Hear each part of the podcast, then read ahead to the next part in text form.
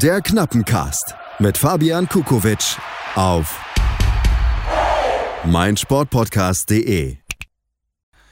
Glück auf und herzlich willkommen zu einer neuen Episode vom Knappencast. Mein Name ist Fabian Kukowitsch und ich freue mich wie immer, dass ihr mit dabei seid. Heute allerdings mal wieder eine kleine Spezialaufnahme, wenn man so will, denn ich habe heute einen Gast bei mir und zwar nicht nur irgendeinen Gast, sondern eine Stimme des Sports Fußball. Markus Höhner von Sport 1 ist heute mit mir dabei. Hallo Markus. Hallo lieber Fabian, hallo liebe Schalke-Fans. Freue mich, hier zu sein. Das ist die Stimme, oh, genau, das ist die Stimme, die ihr nicht nur jetzt, sondern auch am Mittwochabend hören werdet auf Sport 1, 18.30 Uhr. Schaltet gerne ein, Schalke 04 spielt gegen den VfL Wolfsburg im DFB-Pokal im Achtelfinale. Und genau das ist heute auch unser Thema. Markus, ich hoffe, es geht dir gut. Ich hoffe, du hast genauso viel Lust wie ich auf diese Aufnahme. Wir starten direkt rein, würde ich sagen, äh, mit den Schalkern. Ähm, Schalke mit einem 1 zu 1 Unentschieden gegen Werder Bremen. Ähm, ich denke, wir sind uns einig, für die Ziele und das einzige Ziel, was Schalke 04 hat, ist ja nun mal dieser Relegationsplatz, beziehungsweise irgendwie die Klasse zu halten, ist dieser Punkt wahrscheinlich zu wenig, oder?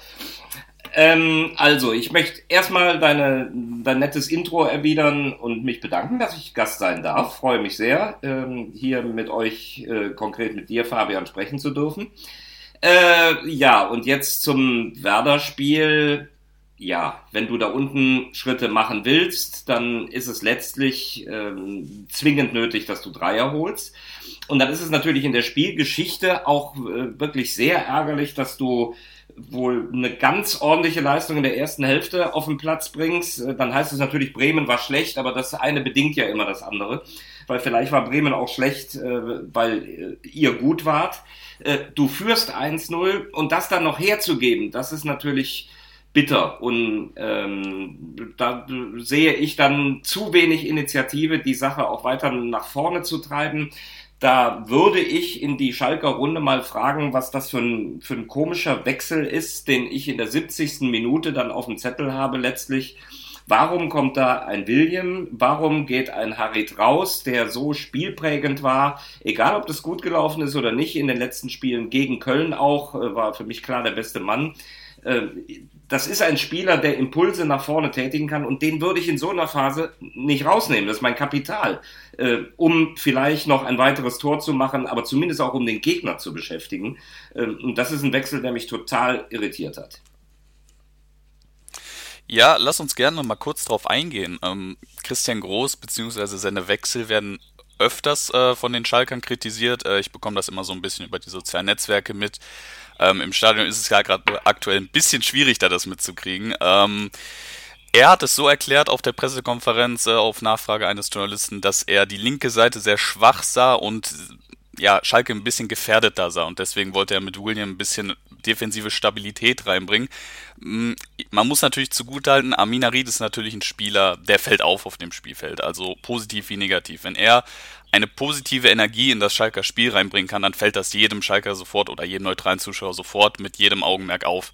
Ähm, man fällt dann immer so ein bisschen ins Gewicht, dass man öfters die negativen, die negativen Ausschläge eines Aminarit ein bisschen weniger beleuchtet. Sprich, offensiv ist mit Sicherheit Aminarit der Schalker Spieler, auf den der Trainer und wahrscheinlich die ganze Mannschaft setzt, der mal immer diesen Glücksmoment, diesen, diesen, dieses, dieses Joker-Gefühl reinbringen kann, auch wenn er jetzt nicht von der Bank aus kommt, ähm, der immer für einen Spezialmoment sorgen kann. Auf der anderen Seite ist er defensiv, was natürlich nicht seine Hauptaufgabe ist, das ist logisch, aber defensiv macht Amina Ried auch öfters so ein paar, ja, schlägt er so ein paar Böcke, auch ein paar Fehlpässe, die dem Schalker Spiel dann überhaupt nicht gut tun. Das trifft natürlich auch auf andere Spieler zu, um Gottes Willen, da ist Amina Ried bei weitem nicht der Einzige.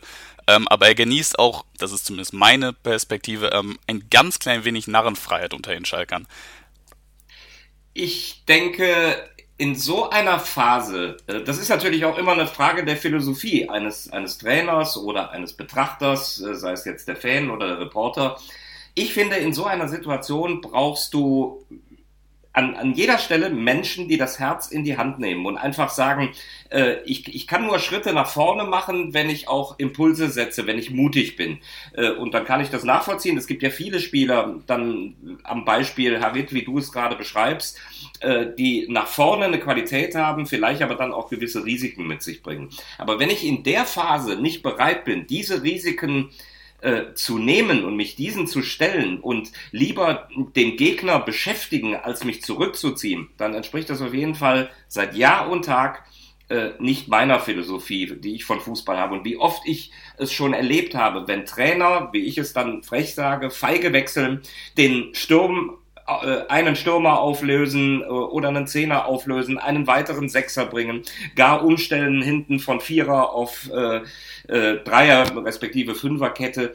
Äh, mein Ding ist es nicht und ich meine eben auch mehrheitlich gesehen zu haben, äh, dass die Trainer, die so wechseln, in der Regel auch ihre Quittung bekommen. Zumal solche Wechsel, das wollen wir nicht vergessen, da habe ich mich natürlich auch schon mit Spielern drüber unterhalten. Das sind ja auch Signale. Das ist ja ein Signal für die gegnerische Mannschaft. Auch guck mal, der nimmt den Harit raus. Okay, äh, dann können wir noch mehr äh, draufpressen. Ähm, aber auch ein Signal an die eigene Mannschaft. Äh, die, die Mitspieler nehmen das ja auch als alles klar, Kommando-Rückzug zur Kenntnis. Und deswegen bin ich äh, kein Freund von solchen Wechseln und schon gar nicht in der Situation, wo es darum geht, ey, wir brauchen Dreier, sonst kommen wir da unten nicht raus. Mm, ganz kurz nochmal auf den Punkt Mut vielleicht zu sprechen. Ähm, das ist tatsächlich eine Sache, ähm, die Christian Groß nicht nur einmal angesprochen hat. Äh, die hat er relativ häufig auf seinen PKs angesprochen. Ähm, unter anderem am Beispiel Matthew Hoppy untergemauert. Christian Groß war einer, der neben Manuel Baum, muss man respektive sagen, der ihn damals äh, hochgezogen hat aus der U19 äh, bzw. U23, und Christian Groß hat immer weiter auf ihn gesetzt, auch wenn die Kritik bis vor dem ähm, Spiel gegen die TSG Hoffenheim sehr, sehr groß an ihm wurde. Ähm, wurde dadurch auch mehr oder weniger belohnt, ähm, hat einen kleinen Lauf gehabt, Matthew Hoppy, ähm, war aber auch irgendwo logisch, dass er nun nicht jedes Spiel äh, ein, zwei Hütten reinmacht. Ähm, heute, zum Aufnahmezeitpunkt, wird tatsächlich bekannt, dass er seinen äh, auslaufenden Vertrag verlängert hat äh, bis 2023 ähm, für beide Ligen, also für Liga 1 sowie Liga 2. Glaubst du, dass Matthew Hoppy vielleicht nicht nur jetzt noch im Abstiegskampf, sondern vielleicht auch in Zukunft, falls es äh, für Schalke in die zweite Liga gehen sollte, ein Spieler sein kann, an dem die Mannschaft sich vorne festhalten kann, auch wenn er erst 19 Jahre alt ist? Naja, er verkörpert natürlich was, was, was junge Emporkömmlinge, die sich durchsetzen, einfach mitbringen, diesen Faktor Unbekümmertheit. Ähm, und den würde ich, bevor ich äh, über die zweite Liga rede, dann sicher auch erstmal noch in der ersten Liga sehen. Man, man sieht ja auch, dass er in einer so schwierigen Phase erstaunlich gut funktioniert. Und das ist eben dieser Faktor Unbekümmertheit. Äh, zumal ich es nicht nur glaube, sondern es dir die Menschen immer wieder bestätigen, dass so eine Gesamtkrise zu ganz weiten Teilen Kopfsache ist. Äh, und wenn dann einer daherkommt, der sich weniger Kopf macht, äh, dann sollte man das auch ausnutzen. Und dann kann er, glaube ich, erstmal noch in dieser Saison eine große Rolle spielen. Und dann natürlich äh, definitiv auch, falls es so käme, in der zweiten Liga, ohne Frage. Mm, wir gehen ganz kurz nochmal auf den Kader ein, beziehungsweise auf die Verletzten. Ähm, ist bei Schalke 04 ja leider Gottes immer ein großes Thema. Ähm, Paciencia, Skripski und Ludewig bleiben weiterhin die Langzeitverletzten. Äh, die werden keine Chance haben. Zwei Spieler, die fraglich sein werden, ähm, zumindest mit einem dicken Fragezeichen, sind Benito Raman und Suat Cerda. Ähm, ich würde behaupten, das sind zwei Spieler, vor allem Suat Cerda, die essentiell sind für das Schalker Spiel. Ähm, Benito Raman mit seiner Schnelligkeit mit der schnellste Spieler im Schalker Kader, zumindest was die Offensive angeht, nachdem Matondo ähm, ausgeliehen wurde an Stoke City. Und Suazerda, ja, auch obwohl er auch noch so jung ist, ähm, ein Dreh- und Angelpunkt im Mittelfeld, an den sich viele Schalker Spieler klammern. Ähm, das merke ich sehr, sehr häufig, auch mit Aminarid in Verbindung. Ähm, oftmals, früher war es auch Marc Uth, wo der Pass hingegeben wird und die Spieler fast schon lechzen, bitte äh, Suazerda, mach was mit dem Ball, bitte bring ihn irgendwie gut nach vorne. Glaubst du, dass die beiden, falls sie ausfallen sollten, ähm, irgendwie noch einen Einfluss haben werden? Sprich, ähm, spielt Schalke ohne diese beiden jetzt wirklich so viel besser oder schlechter? Gegen Bremen haben sie ja auch schon gefehlt. Ich meine, das hat ja keinen Zweck. Wenn sie ausfallen, dann musst du dich leider der Situation stellen. Und dass sie äh, eine gewisse Qualität natürlich für diesen Kader mitbringen, steht auch außer Frage. Umgekehrt muss man natürlich, äh, und das will ich gerne für euch, der ihr Schalke rauf und runter kennt, dann auch mal in die Runde werfen. Äh, eben gesagt von mir, von jemandem, der euch immer mit ganz besonderem Interesse verfolgt hat, der euch auch in den letzten Jahren verfolgt hat, zum Beispiel in der Europa League. Äh, ich erinnere mich an das Drama gegen Ajax Amsterdam ähm, mit, mit einer, mit einer Horror-Niederlage in Amsterdam, wo das 0 zu 2 ähm, also noch ein, ein, gutes Ergebnis war für die Leistung, wo ich da saß und gedacht habe, das kann doch nicht wahr sein. Äh, dann aber einem mega Aufbäumen und einen ganz unglücklichen K.O. nach Verlängerung im Rückspiel, das durfte ich kommentieren. Ähm, und beobachte eben auch den Kader schon eine ganze Weile. Ich sage jetzt mal einfach, nur meine Meinung, äh, wenn du dieses Zentrum ansprichst mit einem Serdar, sage ich erstmal Stamboli.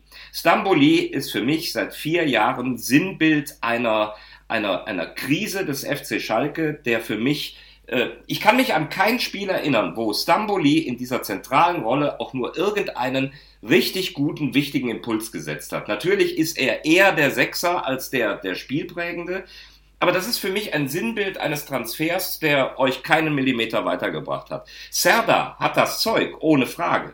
Aber er hat es in dieser Saison natürlich auch zu selten auf den Platz äh, gebracht. Und deswegen würde ich mal einfach was in die Runde schmeißen. Jetzt können nicht alle Fans antworten, aber du vielleicht. Äh, ich war Sonntag vor einer Woche beim Doppelpass, da habe ich das auch schon mal gesagt. Ähm, wenn ich einen Kolasinac zurückholen kann, dann ist das erstmal mega. Dann hast du einen Emotional Leader. Und bei allem, was in dieser Saison war, würde ich einen Kolasinac auf die Sechs stellen und sagen, da ist meine Persönlichkeit, da ist mein Charakterkopf, da ist mein Fighter, einer, der umschalten kann, einer, der antreiben kann, der auch verteilen kann. Da kann ich gut Ochipka links spielen lassen. Äh, was hältst du von dieser These? Mm, da habe ich mir auch schon Gedanken drüber gemacht. Ähm, wurde ja auch offen auf der PK mal angesprochen ähm, an Christian Groß man muss sich halt fragen, welche Qualität booste ich auf welcher Position ein? Sprich, stelle ich einen Seat Kolasinac auf die linke Seite, dann kann ich einen Bastian Chipka erneuern, kompensieren, verbessern. Äh, die Position meine ich natürlich, nicht den Spieler.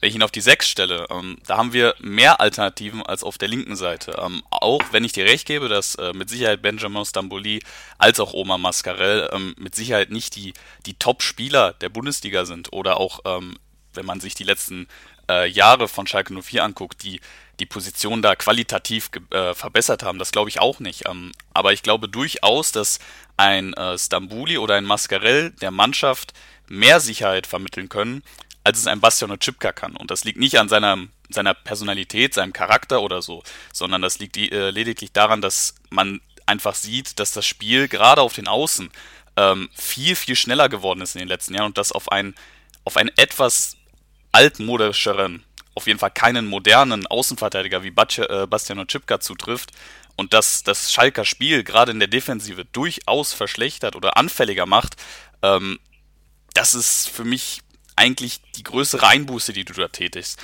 Und das hat man, finde ich, gegen Hoffenheim grandios gesehen. Äh, ich glaube, in den ersten Minuten ähm, setzt Kolasinac da zu einem Sprint an auf der linken Seite, mhm den ich wirklich, und äh, da werden mir viele Schalker zustimmen, den ich seit Ewigkeiten nicht mehr gesehen habe auf dieser Seite. Ähm, auf der rechten Seite sieht es jetzt vielleicht nicht so viel besser aus, ähm, aber ich glaube, dass es durchaus mehr Sinn ergeben kann, Kolasinac auf die linke Seite zu stellen, auch wenn ich den, die These und den Ansatz interessant finde, ihn mal im Mittelfeld zu sehen. Und bis wir es nicht gesehen haben, können wir es auch nicht ganz beurteilen. Aber total spannend, deine, deine Antwort. Äh, und, und da würde ich dann auch immer sagen, das ist eine ganz wichtige Geschichte. Wir haben immer punktuellen Einblick äh, und das ist einfach ein Unterschied, als wenn du eine Mannschaft kontinuierlich und immer siehst. Ähm, deswegen würde ich deine Einschätzung dann so einfach ähm, hinnehmen äh, und sagen, ja, dann wirst du da einen guten Blick für haben. Auf der anderen Seite äh, würde ich immer noch mal sagen, dass ich die, diese zentrale Position, die Doppel 6, 8, wie auch immer man es nennen will, äh, schon als spielprägender bezeichnen würde. Und ich gefühlt sagen würde, da, da würde ich es zumindest mal auf einen Versuch ankommen lassen, ob der Ochipka, den ich immer noch auf der linken Außenbahn für einen der besseren in der Liga halte, ähm, ob ich ob ich nicht umgekehrt anpacken würde und sagen würde, ah, lieber ein kleiner Kompromiss auf links, aber äh, einen im Zentrum, der, der wirklich anführt. Ähm, denn äh, ja, das wäre eben mein, mein Gefühl, dass ich die Persönlichkeit auf dieser Position noch mehr sehe. Aber wie du zu Recht gesagt hast, das müsste man tatsächlich dann auch noch ausprobieren. Hm, ich glaube, es fällt so ein bisschen auf während unseres Gesprächs, das Hauptproblem von Schalke 04 scheint, oder zumindest eins der Hauptprobleme scheint der Kader zu sein. Ähm, derjenige, der den Kader zusammengestellt oder zumindest mit sehr groß dafür verantwortlich war, diesen Kader zusammenstellen, der war gestern äh, bei Sport 1 im Doppelpass zu Gast, Jochen Schneider. Ähm, eine sehr hitzige Diskussion, wie ich fand. Also da war viel Emotion und viel, ja, viel, äh, viele Aussagen dabei, die vielleicht auch nicht so vor, äh, Vorhinein geplant waren. Ist auch eine kritische Situation. Äh, bevor wir uns jetzt hier auf äh, Jochen Schneider da ähm, einschießen, müssen wir aber auch mal betonen, ähm, ist natürlich auch eine wichtige Sache von ihm zu sagen, okay, wir sind gerade äh, so tief unten drin und äh, ich stehe da in der Öffentlichkeit gerade absolut gut nicht da, aber er hat trotzdem das Zeug dazu, äh, sich im Doppelpass den Fragen der Journalisten zu stellen und äh, das würdigen wir an der Stelle einfach ähm, auch natürlich. Wie findest du, hat sich Jochen Schneider da geschlagen oder was für ein Bild hat er da meiner, äh, deiner Meinung nach abgegeben? Ähm, also mein Ursprungsgedanke war, ich finde es gut, dass er sich stellt habe aber jetzt auch so in den sozialen Medien dann auch mal so ein bisschen gelesen, dass das so von Fanseite schon auch die Meinung kam, du hättest dich mal besser vergraben, anstatt dich da zu stellen. Was bringt das jetzt? Also wenn ich ganz ehrlich bin, als ich das dann gelesen habe, habe ich auch so ein paar Prozent umgedacht und habe gedacht, das ist auch nicht falsch. Das ist einfach eine, eine Scheißphase, wenn du so dastehst in der Summe. Ähm, dann kannst du es keinem recht machen. Also wenn du hingehst, wie gesagt, mein erster Gedanke war Respekt, auch die Art und Weise, wie er sich da verkauft hat. Ähm, ähm, äh, abgesehen von dem ein oder anderen Zitat, was man aber jetzt auch nicht auf die Goldwaage legen muss.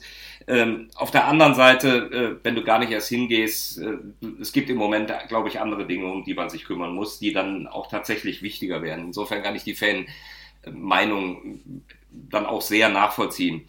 Ähm, es ist ja gestern, war dann praktisch so ein bisschen die Situation, so ist das ja manchmal, wenn der eine da sitzt, dann wird es auf den äh, abgelassen, der gerade nicht da ist. Ähm, und deswegen ist ja gestern im Grunde genommen, sind ja viele von Jochen Schneider Richtung Christian Heidel gekippt. Ähm, und da ist ja viel Wahres dran. Ne? Äh, das dürfen wir nicht vergessen. Du hast gerade gesagt, der, der für die Kaderzusammenstellung verantwortlich ist, aber ja schon in wackeligen Zeiten gekommen. Äh, ich, wenn ich zum Beispiel. Auf jeden Fall. Auf ne, jeden wenn, Fall. ich zum Beispiel so ein Stambuli äh, anspreche, oder ich war ja gerade schon nochmal zurück in der Vergangenheit bei, bei den Ajax-Spielen, ähm, mit einem Trainer Weins hier, der, der ja auch schon Teil des Problems wurde äh, in dieser Phase. Ähm, das äh, hat nicht Schneider installiert. Und dann war natürlich gestern waren auch die, die, die Themen Embolo, Bentaleb und Rudi, ähm, die natürlich schwierige Transfers waren, die echt viel Geld gekostet haben. Bentaleb war immer anstrengend äh, als Charakter äh, in der Mannschaft. Rudi hat sportlich nicht den Erfolg gebracht und Embolo war natürlich total viel Pech als er damals in Augsburg direkt so schwer verletzt wurde. Das ist natürlich auch seine Geschichte auf Schalke. Das sagen alle, der hat nicht funktioniert. Ja, der hat auch eine scheiß Verletzung gehabt. Und da wieder zurückzukommen, das hat den anderthalb Jahre mindestens gekostet. Ähm, schwierig. Ich will es nur mal, wir sehen uns eben nicht jeden Tag. Der ich nochmal betone, dass ich immer mit viel Interesse auf Schalke geguckt habe. Der Tag, ich weiß noch, wo ich im Auto gesessen habe und das gehört habe, als sie Benedikt Hövedes rausgetan haben da habe ich auch getwittert. Also ich bin jetzt kein Sozialmedien-Guru, äh, aber da habe ich, hab ich mich unfassbar drüber geärgert für diesen Verein, für Hövedes, äh, für eine Chance. Ich habe es damals äh, in einem Tweet ähm, mit Steven Gerrard verglichen. Man hatte die Gelegenheit, eine Vereinslegende, eine Vereinslegende bleiben zu lassen, von der eigenen Jugend zum Weltmeister, so einen verdienten Spieler dermaßen rauszukicken. Da können sich nur diejenigen, die das getan haben, mit beschmutzt haben. Und das fand ich äh, richtig ätzend. Und das Wiedersehen gegen Moskau, die Art und Weise, wie äh, Hövedes äh, vor seinen Fans gestanden hat, äh, war ja dann auch vielsagend und wie die Emotionalität ist. So einen Spieler darf ich nicht raustun. Dann beginnst du auch als Verein, finde ich, deine Seele kaputt zu machen. Äh, wie gesagt, da komme ich jetzt noch in Rage. Äh, und da sehe ich viel mehr Anfälle. Und da, das würde ich Christian Heidel gerne nochmal sagen, ehe ich dann auf Jochen Schneider losgehe. Äh, und, und einfach sagen, hör mal, haben wir da nicht begonnen, hier viele Sachen falsch zu machen? Hm, ich habe so ein bisschen die These, ähm, man hat versucht, mh, unter Christian Heidel, das fing an mit dem gesamten Vereinsgelände, was äh, umgekrempelt wurde, bis heute umgekrempelt wird, äh, bisschen verzögert leider durch äh, die Pandemie. Ähm, ich glaube, ich habe das Gefühl, dass man versucht hat, Schalke zu professionalisieren, was eigentlich eine gute Sache ist. Ähm, aber ich glaube, man vergisst dann immer, dass Schalke 04 ein Verein ist, den du nicht führen kannst wie einen anderen Verein. Ich glaube, Schalke 04 ist ein Verein, der extrem viel Persönlichkeit benötigt, gerade in der Führung. Ähm, ich glaube, die erfolgreichsten Zeiten hatte Schalke immer mit Persönlichkeiten, die den Verein geprägt haben, das auf dem Platz wie neben dem Platz. Und diese, diese Professionalisierung, die war nötig an manchen Stellen, definitiv, äh, gerade im Athletikbereich, im Reha-Bereich, medizinischen Bereich. Ähm, aber was äh, die, die interne angeht, auch die Aufstellung, ähm, ich, hab, ich kann mich noch genau erinnern, äh, jetzt mache ich wieder einen Umschwung zu Jochen Schneider, aber ähm, damals, als er frisch gekommen ist, ähm, das war ja noch äh, zu Tedesco-Zeiten und die Saison dann vorbei war, da wurde kommuniziert, dass Schalke 04 nun ein breit aufgestellter Verein in der äh, Führungskompetenz ist. Das hatte dann zufolge David Wagner als Trainer, Sascha Rita als äh, Teamkoordinator, Teammanager, eins von den Sachen, Jochen Schneider als Vorstand Sport, Michael Reschke wurde geholt als Kaderplaner, Peter Knebel wurde geholt, ähm, die Athletikabteilung wurde ausgebaut, äh, die, die medizinische Abteilung, also alles wurde quasi breiter aufgestellt. Und jetzt sind wir, kurz rechnen, äh, knapp zwei Jahre später, ein bisschen mehr, und wir sehen, dass ein Großteil dieses ganzen, dieses ganzen äh, Kadergespanns, dieses, dieser ganzen internen Neuzugänge, die sie damals waren, bereits wieder weg ist und ohne eine gewisse Spur hinterlassen zu haben. Ähm, ich glaube, Michael Reschke ist da das größte Beispiel. Ich habe mir damals als Fan und ich glaube, andere werden mir da zustimmen, sehr, sehr viel von ihm erhofft. Ähm, hat ja wirklich eine gute Vita vorzuweisen. Äh, klar, die Station in Stuttgart war da ein kleiner Ausrutscher. Hat Bitte? er? Also in der Position, zu dir, äh, in der er zu Schalke kam als Kaderplaner, würde ich schon behaupten, oder bin ich eigentlich überzeugt, dass er seine Fähigkeiten schon unter Beweis gestellt hat bei äh, Bayer Leverkusen und Bayern München. Ob er das bei Stuttgart dann als, äh, ich glaube, Sportvorstand war er dort, ähm, unter Beweis gestellt hat, das ist die andere Geschichte. Genau deswegen war ich auch positiv überrascht, dass er sich wieder zurückzieht in einer Rolle, in der er nicht in der Öffentlichkeit steht, war, glaube ich, nur auf einer PK und das war die Vorstellungs-PK dort anwesend. Ähm, und dass er quasi seine Qualität, die er unter Beweis stellen konnte, ähm, auf die er sich fokussieren konnte. Und da hatte ich das Gefühl, boah, Schalke 04 professional, äh, professionalisiert sich mal. Die, die gehen in eine moderne, richtige Richtung, was gerade bei so einem Traditionsverein aus dem Ruhrgebiet, ja, da gibt's Gegenbeispiele, sagen wir es mal so, ähm, die es schon früher gemacht haben, die auch heute erfolgreicher stehen und die heute auch negativer dastehen, äh, die es nicht früher gemacht haben. Aber man sieht heute, entweder man hat es falsch gemacht oder der Schritt, wie, wie man ihn angegangen ist, für einen Verein wie Schalke 04, der, den man definitiv anders behandeln muss als andere Vereine, da bin ich fest von überzeugt, ähm, den hat man falsch angegangen. Ja, ich finde, das ist super, wie dezidiert du das aufführst. Bei Reschke sind wir gänzlich äh, unterschiedlicher Meinung, auch aus, aus der äh, was ja nicht schlimm ist, äh, aus, der, aus der Szene heraus auch, sowohl bei Leverkusen als auch bei Bayern. In den Konstrukten, glaube ich, da könnten wir zwei morgen anfangen, da würden wir in Leverkusen und Bayern auch nachher dastehen, dass wir gute Arbeit gemacht haben. Da, wo er gefordert war, in Stuttgart hat es nämlich dann nämlich überhaupt nicht funktioniert und bei euch eben auch nicht. Ähm, und dann hätten, ich habe jetzt noch mal so gedacht, Mensch, Reschke ist ja noch so nah an Schalke dran, da hätte jetzt auch durchaus mal das Telefon klingeln können.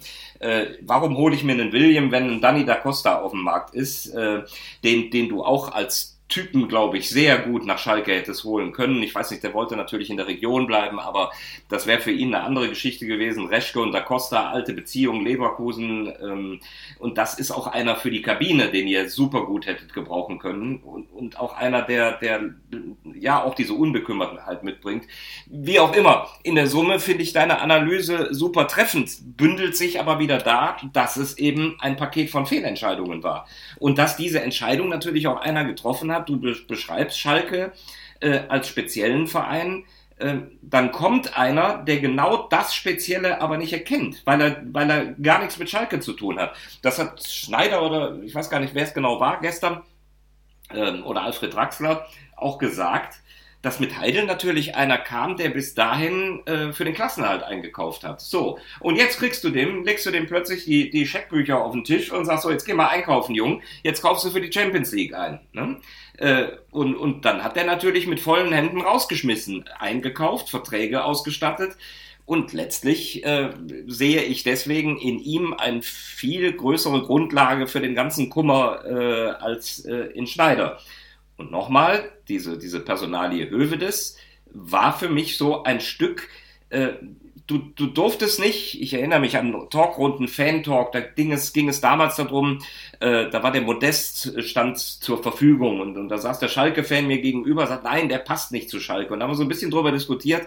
Ihr dürft aber auch nicht den Fehler machen, immer nur zu sagen, Malocha, Malocha, nur dann passt einer zu Schalke. Was ihr damit meint, der Charakter von Schalke, den habe ich, glaube ich, schon begriffen und inhaliert über die Jahre. Aber man muss auch mal sagen, ne, komm, der, das ist schon ein guter, der würde gut in den Kader passen. Man darf es nicht nur über die Emotionen transportieren. Trotzdem, Hövedes hat für mich so eine Symbolik, äh, den hätte man auf verschiedensten Ebenen in diesem Verein äh, halten müssen. Ist aber natürlich nur ein Mosaikstein. Ansonsten finde ich, sagst du das sehr treffend, was passiert ist. Aber es ist eben auch festzustellen, dass es nicht funktioniert hat. Schalke 04 ist und bleibt einfach ein Thriller, anders kann man das glaube ich nicht sagen. Ähm, was ein positiver Thriller ist, ähm, aber irgendwie ein langweiliger Thriller, wie ich finde, oder wie viele Fußballfans finden, ist der VfL Wolfsburg. Ähm, VfL Wolfsburg ist wirklich auf einer positiven Spur aktuell, steht aktuell auf dem Champions League Platz ähm, und das ist irgendwie, ich weiß nicht, wie es dir geht, ähm, das ist irgendwie komplett an mir vorbeigelaufen. Also ich habe irgendwie immer dieses Image, ähm, ja, VfL Wolfsburg, die spielen, wenn wir jetzt mal die Saisons äh, unter Labadia da auslassen, ähm, zumindest die ersten äh, in der Relegation, die spielen immer so, ja, oberes Tabellendrittel, am Ende reicht es vielleicht mal für die Euroleague, am Ende vielleicht auch nicht und auf einmal äh, stehen die da auf dem Champions League Platz. Was ist da los in Wolfsburg? Ja, das frage ich mich auch. Vor allem frage ich mich, was war da los zu Saisonbeginn? Also ich habe mich erstmal vor, vor knapp zwei Jahren oder anderthalb Jahren gewundert, dass der Schmatke da hinkommt und einen Labadia, der die in den Europacup führt, mal gerade rausschmeißt oder ihn nicht hält. Das hat mich sehr gewundert, äh, weil ich dachte, oh, da musst du aber schon eine bessere Idee haben. Ähm, ja, mit Glasner hat es ja dann halbwegs gut funktioniert und zu Saisonbeginn haben die sich ja so öffentlich angezankt, dass man ja schon dachte, jetzt wird der Schmatke den rausschmeißen. Äh, und der neigt ja zu äh, ja, ziemlich heftigen äh, Reaktionen, wie wir hier in Köln einst erlebt haben äh, mit Stöger und ihm. Äh, ja, und wie sich das entwickelt hat, äh, ist, was die Arbeit des Trainers angeht, natürlich hervorragend, dass der Kader über eine gewisse Qualität verfügt. Ähm, ist ja nicht von der Hand zu weisen. Da gibt es zwei Jungs, die ich seit vielen Jahren äh, mit, mit Freude beobachte und mir eigentlich denke, in beiden Fällen hätte eigentlich noch mehr draus werden müssen, auch was die Nationalmannschaft angeht. Nämlich Yannick Gerhardt äh, und Maxi Arnold sind für mich zwei überragende Kicker. Und wenn ich mir so, mich da so rein denke und denke, so, jetzt fängst du morgen an als Trainer in Wolfsburg, äh, das wären meine zwei Säulen, die würde ich direkt hinstellen und alles andere drumherum bauen ähm, zwei super Jungs und die rufen in dieser Saison auch gute Leistungen ab. Die sind nie so kontinuierlich. Äh, Maxi Arnold zum Beispiel kenne ich auch noch aus U19-Duellen gegen, gegen Schalke äh, im Halbfinale. Ich weiß nicht, ich glaube 2013 war das. Da sind dann die Wolfsburger mit Brandt und Maxi Arnold Meister geworden, haben aber Schalke im Halbfinale äh, rausgeschmissen, Norbert Elgert. Ähm, also da sind auf jeden Fall, da sehe ich Gesichter, da sehe ich einen guten Kader. Die haben natürlich so, so Jungs wie Riedle Baku da jetzt äh, zu sehen. Da hätte mir jetzt zum Beispiel der Blick gefehlt, wie weit der schon ist. Äh, Weghorst vorne drin ist natürlich eine Maschine. Wenn du sowas hast, ist natürlich auch schon mal ein Fundament. Ja, und das scheint ein gut gebauter Kader zu sein wo ich nochmal betonen möchte, da hätte ich viele Spieler nicht auf dem Zettel gehabt, mangels Kenntnis. Äh, habe jetzt mal die genannt, die ich immer im Auge hatte. Aber hier auch dieser Lacroix mit 20 Jahren spielt seine erste Saison, sofort Stamm. Ja, das macht einen, einen sehr homogenen Eindruck bei denen. Hm, ich würde den Kader von Wolfsburg tatsächlich ähnlich wie, wie den Verein an sich beschreiben. Ähm, das sind alles Spieler, die sind vielleicht nicht für das für die oberste Kategorie mh, gemacht. Sprich, wir haben da einen Kuhn Castells, wie du schon gesagt hast, Wout Weghorst, Xaver Schlager. Das sind alles Spieler, die sind einfach gut. Oberer, ich würde sagen, das sind gute Bundesligaspieler, mh, aber eben nicht für dieses höhere Kat äh, für diese höhere Kategorie. Ich glaube nicht, dass einer für, äh, von diesen Spielern für einen Verein wie, nehmen wir jetzt einfach mal Leipzig, Bayern, vielleicht sogar Leverkusen und ähm, Dortmund gemacht ist. Ähm, der Kader ist auf allen Positionen ausreichend gut, vielleicht sogar für die Bundesliga sehr gut besetzt und irgendwie kriegen sie es auch zusammen, äh, eine gewisse Teamchemie zu erzeugen und diese Wölfe wirklich wie ein Wolfsrudel auch auflaufen zu lassen. Wenn ich mir das da angucke, ähm, Maxi Arnold, wie du schon gesagt hast, der hält die, äh, das Spiel zusammen, der steht für den Verein, das ist auch dort eine Identifikationsfigur. Ähm, dann hast du da Wout Weghorst, der da echt vorangeht, ähm, eine gewisse ja, diese typische Holländer-Mentalität für mich auch ein bisschen ausstrahlt. So, ähm, hätte ich, ja, hätte ich persönlich äh, sehr gerne auf Schalke gesehen, aber ähm, Mai macht man nichts. Ähm, auch auf den Außenverteidigerpositionen, äh, William, der jetzt zu Schalke gewechselt ist auf Leihbasis, ähm, das ist, wenn man mal die Qualität gegenüberstellt, ähm, für Schalke 04 ist das sofort eine Verstärkung. Manche Fans äh, sprechen da sogar von einem der besten Rechtsverteidiger, den Schalke jetzt äh, in den letzten fünf Jahren hatte. Ähm, und für Wolfsburg ist das einer, der es aktuell nicht mal in die Startelf packen kann und somit für den Rest der Saison äh, woanders geparkt wird. Also die Vereine, da darf man natürlich die Geldquellen nicht äh, außen vor lassen, aber auch Schalke 04 hatte da weitaus genug äh, Möglichkeiten, sich dort anzupassen. Da sind die Wege doch sehr stark auseinandergegangen in den letzten Jahren. Auch wenn Wolfsburg, äh, ich glaube 2000 16 war es, ich bin mir gar nicht mehr sicher, äh, in der Relegation nur ganz knapp äh, kurz davor war, in die zweite Liga ähm, abzusteigen und jetzt äh, eigentlich ein regelmäßiger Kandidat in den oberen Tabellendrittel, wenn nicht sogar in der Europa League ist.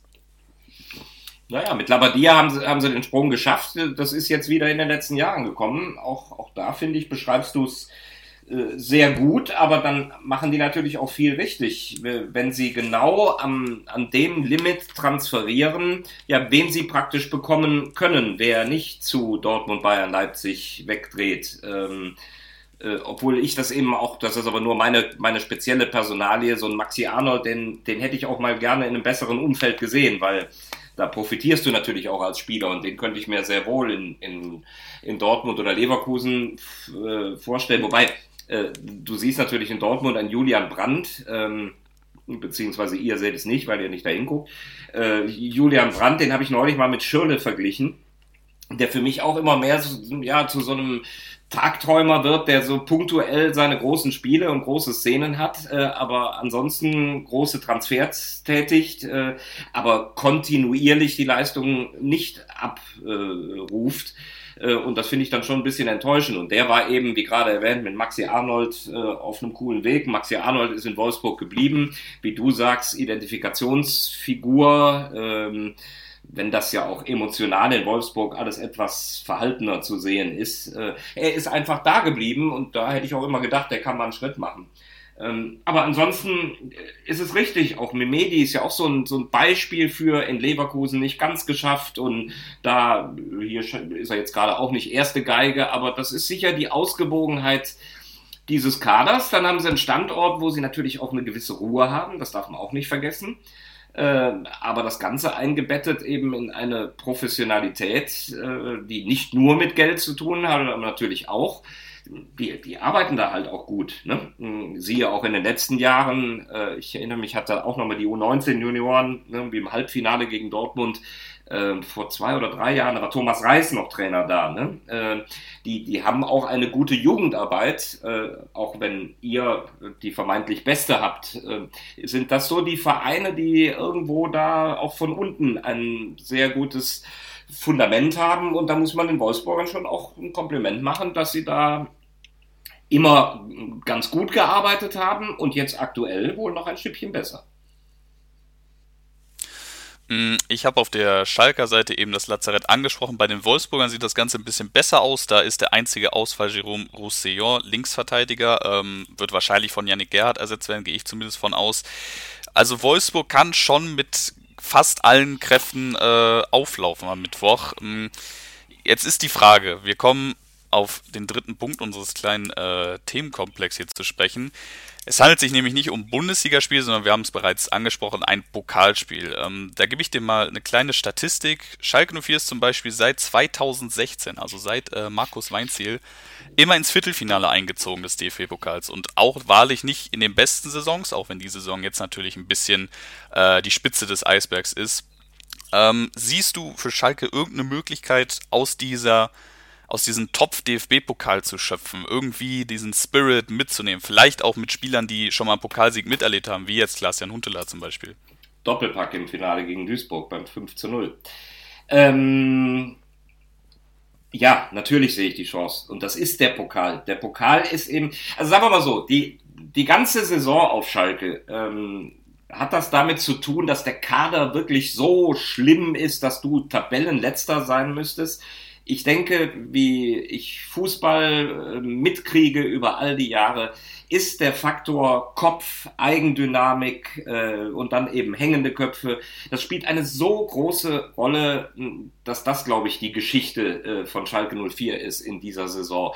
Du bist in eine Eigendynamik reingeraten und dann, dann ist alles schwerer, dann äh, ist sicher Baum es ist die Wahrheit, als ich hörte, Baum kommt nach Schalke, habe ich gesagt, oh, also Freunde, damit habe ich jetzt nicht gerechnet, finde ich auch nicht so gut.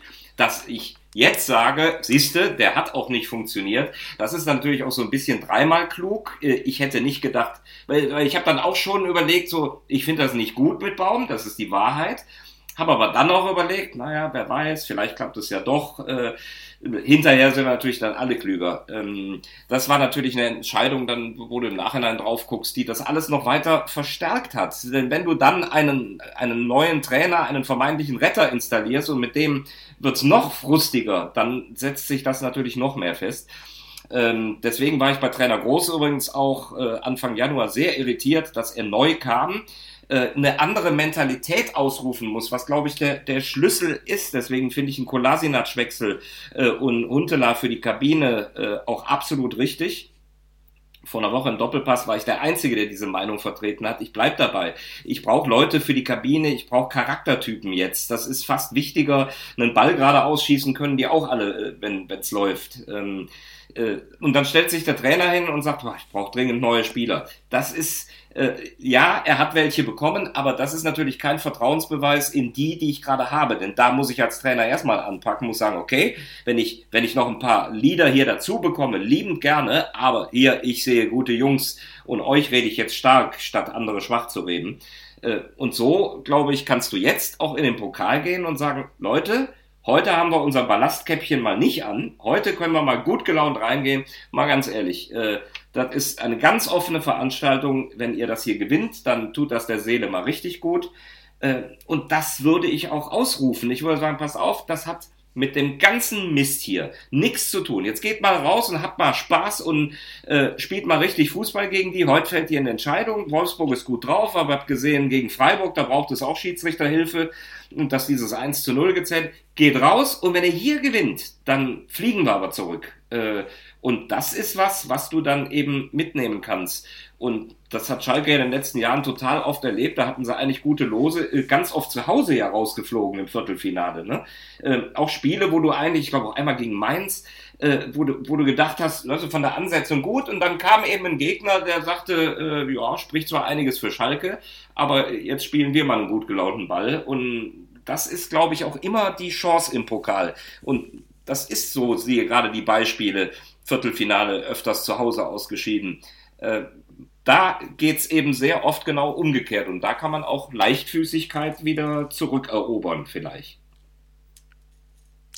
Hm, kurz nochmal auf den Kader angesprochen. Ähm, ich glaube, das ist ja eins der größten Phänomene, äh, Phänomene, wenn wir uns den Chaka-Kader angucken. Das ist ja bei weitem kein Kader für die letzten zwei, geschweige denn die letzten drei Plätze. Da sind andere Mannschaften, Köln, Mainz, Bielefeld, auch andere noch, aber vor allem die drei, äh, weit schlechter auf dem Papier.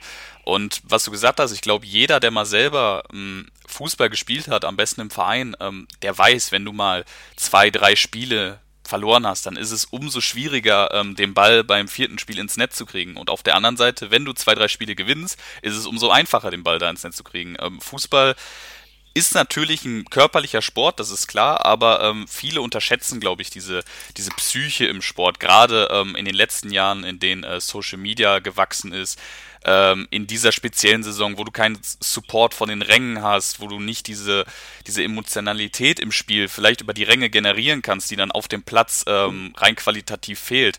Das sind alles Aspekte, ähm, die Schalke 04 alles andere als gut tun in diesen, äh, in diesen Zeiten. Man muss jetzt gucken, wie wie verkauft man sich? Also ich glaube, kein, äh, kein Fan rechnet damit, jetzt den VfL Wolfsburg da ähm, aus, der, äh, aus der Arena zu pölen. Ähm, es geht einfach darum, ein gewisses, ein gewisses Gefühl der Mannschaft zu vermitteln, die wahrscheinlich auch auf dem Platz dann relativ jung aussehen wird, ähm, auch wenn man jetzt äh, wieder ein paar Abgänge zu verzeichnen hatte, unter anderem Ahmed Kutucu abgegeben hat. Das ist noch eine andere Diskussion. Aber Schalke 04 wird jetzt alles daran setzen müssen, in diesem Pokalspiel das Beste mitzunehmen, was man mitnehmen kann. Das Beste wäre natürlich ein äh, Einzug ins Viertelfinale, das ist logisch. Aber es geht vor allem darum, äh, gerade nach diesem wirklichen Nackenschlag, der noch hätte schlimmer kommen können gegen Bremen äh, mit dem Tor in der Nachspielzeit, was dann aberkannt wurde, da irgendwie jetzt wieder positive Energie rauszunehmen. Denn auch wenn man sieht. Ich glaube, neun Punkte sind es jetzt äh, bis zum Relegationsplatz, wenn mich nicht alles täuscht, mit einem äh, grottenschlechten Torverhältnis. Auch wenn alles äh, hoffnungslos scheinen mag, ähm, sich jetzt aufzugeben, kannst du natürlich nicht bringen. Die Chance ist immer noch da. Wir reden immer noch von der Fußball-Bundesliga und wir reden immer noch von Schalke 04. Ähm, ich halte es, auch wenn es die Wahrscheinlichkeit sehr gering ist, nicht für ausgeschlossen oder äh, beziehungsweise nicht für besiegelt, dass Schalke 04 jetzt schon äh, abgestiegen ist. Das äh, die Wahrscheinlichkeit ist sehr gering, aber ich glaube, die Möglichkeit für den Verein und den Kader, die, die ist immer noch da. Schalke 04 ist immer noch in der Lage, gegen Gegner wie Bielefeld, Köln, Mainz Punkte mitzunehmen oder denen Punkte zu stehlen und woanders vielleicht noch wen mitzunehmen. Äh, mitzunehmen. Das wird eine ganz knappe Angelegenheit. Ähm, aber ich behaupte, da bin ich leider Gottes äh, relativ allein im Augenblick, ich behaupte, dass äh, der Abstieg noch auf gar keinen Fall festgeschrieben ist. Nicht äh, nach dem zweiten Spieltag der äh, Bundesliga-Rückrunde. Ich bin bei dir. Ähm, Wer es zufällig gesehen hat, Sonntag vor einer Woche war ich der Einzige, der das im Doppelpass gesagt hat, weil ich eben an solche Wendungen glaube, und die haben wir ja schon tausendmal erlebt, dass irgendwelche Vereine, die aussichtslos hinten waren, plötzlich durch einen Impuls, durch ein Erfolgserlebnis die Kurve gekriegt haben. Nur sind wir jetzt natürlich dann, wenn man die Zahlen auch auf den Tisch legt, schon langsam an dem Punkt, ähm, wo es so langsam dann auch mal so einen Impuls braucht. Das kann dann so ein Pokalspiel in Wolfsburg sein. Äh, ich habe gerade noch mal drauf geguckt, war mir jetzt nicht so ganz klar, dass ihr dann Samstag gegen Leipzig spielt. Das ist natürlich, passt jetzt nicht so gut in den Plan, aber ähm, Mainz hat sie geschlagen und warum sollte man äh, die Kurve nicht kriegen, wenn man in Wolfsburg irgendwas holt, dann mit Mumm in das Leipzig-Spiel zu gehen. Ähm, da ist mir äh, beim Kollegen äh, Schneider allerdings eine Sache hängen geblieben, der äh, gestern im Doppelpass gesagt hat, man muss jetzt den Spielern eine Mentalität einimpfen, wir haben nichts zu verlieren. Also das finde ich ein bisschen schwere Kost, weil als FC Schalke 04 auf dem letzten Platz zu stehen. Es droht ein Abstieg in die zweite Liga. Und dann soll sich ein Spieler, der nur halbwegs klar eine Identifikation mit diesem Verein haben, so, hoch, wir haben nichts zu verlieren. Äh, das ist ja gerade das Problem, dass auch da mal die, die, die Jüngeren wie Merjan oder so, die, die aus dem Juniorenbereich hochkommen, ich glaube, die wissen aber allzu sehr, was, was sie zu verlieren haben. Dann nur mal ein kleiner, äh, ab, ein kleines Abdriften in einen anderen Podcast, äh, den ich sehr gerne höre, nämlich Groß und Groß. Und da war kürzlich Per Mertesacker. Und den halte ich, äh, ja, das heißt halte ich toll, äh, der ist hochintelligent. Ähm, und nochmal seine These, die er auch damals in seinem Interview genannt hat, von wegen diesem, dass er kotzen musste teilweise vor Spielen. Wir wollen nur darüber auch nochmal zurückholen, was solche Geschichten alles an, als mentalen Ballast bedeuten. Da wird es eine Handvoll Spieler geben, die gehen raus und spielen ihr Ding runter. Ähm, da gibt es Spieler, denen geht der Arsch auf Grundeis. Die spüren diesen Druck. Die haben dann vielleicht jetzt Gott sei Dank manchmal nicht die Zuschauer noch im Nacken, aber die wissen, worum es geht. Und die wissen, wenn sie jetzt versagen, dass sie Teil einer Horrorgeschichte in diesem Verein sind. Und das will ich alles nicht verkennen. Das ist mega schwer. Und äh, diese, diese These, ja, die Jungs verdienen verdammt viel Geld, aber dann hat es auch irgendwann nicht mehr mit Geld zu tun, sondern da ist ein Mensch, ob der jetzt viel oder wenig verdient, wenn es dem scheiße geht und wenn der mental nicht damit klarkommt, äh, dann spielt die Kohle keine Rolle. Und das ist eben alles ein unglaublich schwieriges Projekt. Ich glaube, dass du genau im Umkehrschluss zu so einer These, wenn plötzlich, du hast es gerade gesagt, in der Kabine, stell dir mal vor, du gewinnst in Wolfsburg, ach guck mal, was geht und ach du hast wieder getroffen und dass man über eine Leichtigkeit diese Emotionalität auch wieder nach oben kurbeln kann, haben wir tausendmal erlebt. Aber dann braucht's halt irgendwann den Impuls und dann wird's jetzt langsam dann auch Zeit, das in den nächsten drei, vier Spielen hinzukriegen. Absolut. Ähm, langsam aber sicher braucht man diesen Impuls, da gebe ich dir absolut recht. Ähm, auch was du bezüglich der, der Psyche im Sport, ähm, den Gehältern, für die die Spieler ja beim besten Willen in meisten Fällen nichts können. Äh, in Barcelona schaut das vielleicht anders aus. Aber ähm, man muss einfach sagen, man hat deutliche Spiele vor der Brust. Nicht nur die Wolfsburger jetzt, sondern äh, wie du sagtest, auch Leipzig. Dortmund ist auch nicht mehr allzu weit entfernt, äh, kommt am äh, fünften Spieltag, das ist dann der 22., wenn ich richtig rechne. Ja. Das werden Spiele, die muss man mit Herzblut angehen und anders wird man auch gegen schwächelnde Dortmunder, die bei besten Willen nicht in der besten Verfassung sind, aber ähm, für Schalke ist es trotzdem eine Mammutaufgabe. Ähm, aber Schalke gegen Dortmund ist sowieso nochmal ein anderes Thema, da kann sowieso mal alles passieren. Schalke 04 braucht Erfolgserlebnisse, Schalke 04 braucht ein wenig Kontinuität. Ähm, zum Abschluss dieser Folge bin ich eigentlich Fan, nicht Fan davon, Spiele zu tippen. Aber ähm, du hast als Kommentator schon so viele Spiele begleitet, da musst du ja ein gewisses Bauchgefühl haben und äh, würde ich dich bitten, das einmal kurz zutage zu legen. das ist der Vorteil, wie alle Fußballfans wissen, wenn du viele Spiele, wie alle Fans gesehen und erlebt hast, es ist albern, das zu tippen. Äh, jeder, jeder wird jetzt den Zettel nehmen und sagen, ja, Wolfsburg ist natürlich jetzt erstmal Favorit. Ähm, ich erinnere mich ähm, in, im Umgang mit Christoph Daum Christoph Daum hat mir immer gesagt, Höhner, äh, merken Sie sich mal, ich denke immer azyklisch. Soll heißen, ich spiele am liebsten gegen eine Mannschaft, äh, die am Vorwochenende die Bayern mit 4-0 weggehauen hat. Weil die kommen schön hier in mein Stadion angetanzt und sagen, oh, guck mal, wir haben die Bayern weggehauen, jetzt hauen wir die auch noch weg. Und ich glaube, dass an solchen Thesen oft was dran ist. Es stimmt natürlich nicht immer, dann wird es ja nie Serien geben. Aber diesen Gedanken, wenn, wenn ein Gegner, sag mal, Wolfsburg hätte jetzt gegen Freiburg 3-0 verloren zu Hause, dann wäre da scheiß Stimmung, Montag, Krisengespräch, was ist denn hier los? Und dann, Leute, wir haben was gut zu machen gegen Schalke, jetzt Köpfe hoch, so. Dann würdest du auf einen ganz anderen Gegner treffen, als wenn du vielleicht auch mit ein bisschen Augenwischerei, dieses 1-0 war recht glücklich, musste eigentlich zurückpfeifen, ähm, oh, haben wir gewonnen, 3-0 Freiburg, die, die sind ein bisschen entspannter. Und Schalke kommt unter Starkstrom. Äh, jeder hat auf dem Zettel, auch diesen Jahr nur letzter. Das ist so ein Spiel, was und mit dieser These belegt, azyklisch denken. Bei Wolfsburg läuft alles, Schalke ist am Boden.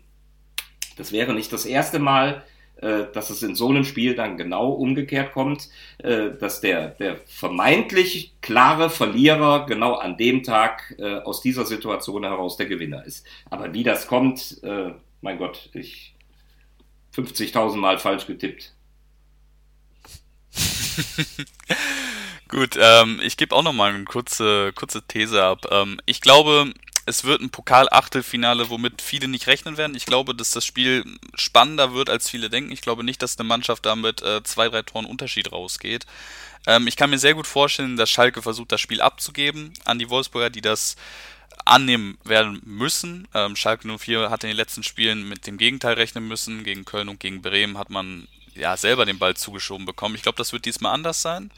Ähm, glaube aber auch, dass äh, Wolfsburg am Ende eine bessere Qualität auf den Platz legen kann. Ähm, ich kann mir beim besten Willen nicht vorstellen, wie man so eine Maschine wie Wechos da vorne ähm, mit allem Respekt an Osan Kabak und Matja Nastasic, die ich sehr schätze, ähm, aber die sind gerade in so einer katastrophalen Form, gerade Osan Kabak, ähm, da hätten wir auch noch mal kurz äh, zwei, drei Minuten drüber reden können, aber äh, echt enttäuschende Saison. Vor allem von ihm bis jetzt, finde ich. Ist natürlich ein sehr junger Kerl, da darf man nicht zu so sehr draufhauen. Äh, in der Situation absolut undankbar. Ähm, aber der hat äh, deutlich, deutlich äh, mehr Potenzial nach oben, als es vielleicht auch andere Verteidiger bei Schalke 04 haben. Jedenfalls glaube ich, dass das Spiel in den letzten 15 Minuten nochmal richtig Dynamik auffahren kann. Ich glaube, äh, da wird auch Schalke 04 nochmal Katapult nach vorne schmeißen. Und ich kann mir sogar vorstellen, äh, ist ja Pokalspiel, wie gesagt, ich kann mir sogar vorstellen, dass wir eine Verlängerung sehen werden. Ähm, ist vielleicht eine etwas spektakulärere These, aber ich glaube, dass äh, das Spiel länger als 90 Minuten gehen wird. Wer da als Sieger rausgehen wird, das weiß ich nicht. Ähm, wage ich auch jetzt nicht zu behaupten, aber ich denke, jedem Zuschauer ist klar, für wen da mein Herz in dem Spiel jetzt schlagen sollte. Deswegen halte ich mich da etwas Das bedeckt. sollte aber wirklich klar sein. Ähm, ich, ich will nur noch mal sagen, wir, wir haben ja als Sport 1 jetzt in dieser Situation den sogenannten Third Pick. Äh, das heißt, die ARD darf zwei Spiele vorher ziehen. Und dann kam die Auslosung, da waren die Bayern ja gedanklich noch drin, Bayern gegen Darmstadt, ähm, äh, Dortmund, Paderborn und dann war natürlich Stuttgart-Gladbach ein Hingucker und ich habe sofort gesagt, äh, oh, Wolfsburg-Schalke wäre natürlich geil. Ich habe aber gedacht, wir kriegen es nicht. Ähm, und äh, ich finde, das ist ein super reizvolles Spiel ähm, und bin froh, dass wir dieses Spiel gezogen haben. Und ich würde, so wie ich es eben auch begründet habe, Wolfsburg ist so in einem angenehmen Flow, so dass die vielleicht nicht ähm, 98 Prozent abrufen. Äh, Schalke geht äh, vielleicht auch mal so ein Stück unbeschwert in so ein Spiel rein, weil das hat jetzt nichts mit der existenziellen Geschichte zu tun. Deswegen kann ich mir sehr gut vorstellen, äh, wie du es gerade gesagt hast, dass wir da eine Verlängerung mindestens erleben. Ja, und gefühlt äh, wie gesagt, so begründet, wie ich es gerade getan habe und nicht, weil ich bei euch zu Gast bin, äh, hätte ich sogar ein Empfinden, dass Schalke da am Ende die Nase vorne hat. Was ja krass ist, ist, dass man wirklich feststellen muss, man kann Pokalsieger werden neuerdings, weil Kiel es äh, der Szene ermöglicht hat, es kann einen Pokalsieger geben in dieser äh, Partie. Äh, wenn du da wirklich ins Viertelfinale gehst, dann hast du natürlich wirklich auch vor Augen, dass da dieses Jahr auch was gehen könnte, weil ein Verein nicht mehr mit dabei ist. Und das macht den äh, Wettbewerb natürlich nochmal wesentlich spannender und attraktiver jetzt in diesem Jahr. 2001, 2011, 2021, das wäre doch ja. was. Gut, ich freue mich sehr über diese Folge, bedanke mich sehr bei dir, Markus. Ähm, wir weisen nochmal darauf hin, Mittwoch 18.30 Uhr Schalke 04 gegen den VfL Wolfsburg, in Wolfsburg allerdings, ähm, bei Sport 1 diesmal, also kein ARD, kein ZDF, Sport 1 wird eingeschaltet bei den Schalkern mit dir als Stimme. Ich freue mich sehr drauf. Ähm, hoffe, dass die Zuschauer auch einen kleinen Eindruck von dir erwecken konnten. Ist ja auch immer ganz äh, interessant, den Kommentator zu hören, wer auch hinter dieser, äh, dieser Stimme immer ist. Weißt du, ähm, ein bisschen den Charakter kennenzulernen. Wer ist da eigentlich äh, der Kerl, der da immer das Spiel 90 Minuten lang kommentiert oder, und über den wir uns immer als Gemeinschaft zusammen aufregen müssen? Recht, ja, gerne. Das gehört auch dazu. Und, und solange das immer sportlich ist, äh, ist das auch völlig richtig. Das ist alles Geschmackssache, äh, dann sind auch mal Fehler drin und dann muss man auch zurecht eine Backpfeife kriegen. Äh, ja, und vielleicht gelingt es dann auch mal besser. Ähm, ich weiß nur, dass ich, das ist eine Geschichte, die ich schon verbinde. Ich bin kein, ich bin Fußballfan. Und das bin ich auch immer geblieben und Fußball nah. Das heißt, ich rede nicht irgendwie über was, wo ich sonst nichts mit am Hut habe und nur sage, der Bessere soll gewinnen sondern ich habe ein Fußballherz. Ich bin früher auch äh, der Truppe hinterhergefahren, äh, war immer mit dabei und wie gesagt, das finde ich ist was ganz Wichtiges. Äh, und was mich bei euch, wenn ich bei euch zu Gast bin, dann muss ich es einfach einmal immer wieder erwähnt haben. Äh, ähm, Steffi Pennekamp als äh, Kontakt äh, in die Schalter, äh, Schalker Knappenschmiede, heute ist sie ja nicht mehr da, wir haben viele Jahre gut zusammengearbeitet. Eure U19-Junioren, die Knappenschmiede, das ist äh, mir über Jahre ein Vergnügen. Ich habe dafür gesorgt, dass Sport 1 immer diese U19-Spiele übertragen hat und da war Schalke so oft dabei. Norbert Elgert, ein wunderbarer Typ, der mit so Fernsehfuzis wie mir mal erstmal gar nichts mit am Hut hat. Ne? Denn da habe ich mich mal praktisch so vorsichtig vorstellen wollen, dass der nicht so, was habe ich mit dir zu tun? Äh, hat er mich angeboten. Beim zweiten Mal hat er mal so geguckt. Ne? Und dann beim dritten, vierten Mal hat er sich wohl auch so angehört und hat gemerkt, dass ich mir viel Mühe gebe, mich gut informiere und alles gebe. Da kommen wir, Öner, ne, du machst das ja ganz ordentlich. Ne? Und es wurde immer persönlicher, aber das ist eben einer, da musst du arbeiten, bis du sein Herz eroberst. Und das ist so ein wunderbarer Typ und das Plädoyer für ihn musste ich halt noch loswerden hat. Markus, das ist ein wunderschönes Plädoyer zum Abschluss. und ich äh, möchte mich bedanken, hat großen Spaß gemacht. Und du, Fabian, finde ich, du analysierst das äh, echt gut, auch rhetorisch echt stark. Respekt. Also vielleicht wirst du ja mal eines Tages auch so eine Stimme, die sich über Fußball äußert, irgendwo öffentlich. Wer weiß, wer weiß, der Weg ist noch weit. Danke für die Blumen, Markus. Ja, ich bedanke gerne. mich nochmal bei dir, ich bedanke mich bei, ich bedanke mich bei dir, ich bedanke mich bei den Zuhörern und hoffe, dass wir alle zusammen äh, ein schönes Spiel am Mittwochabend sehen werden. 18.30 Uhr Nummer Sport 1 mit Markus Höhner als Kommentator. Ich bedanke mich bei euch, leite damit den Schluss ein und hoffe, wir haben alle einen schönen Mittwochabend, einen schönen Mittwoch Fußballabend. Ciao, ciao. Tschüss. Der Knappencast mit Fabian Kukowitsch auf meinsportpodcast.de.